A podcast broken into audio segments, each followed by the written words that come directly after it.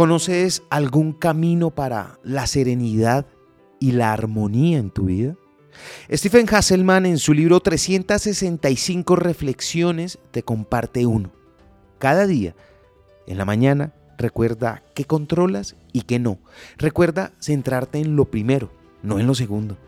Antes de comer, recuerda que lo único que posees es tu capacidad para tomar decisiones, para emplear la razón y el juicio al hacerlo.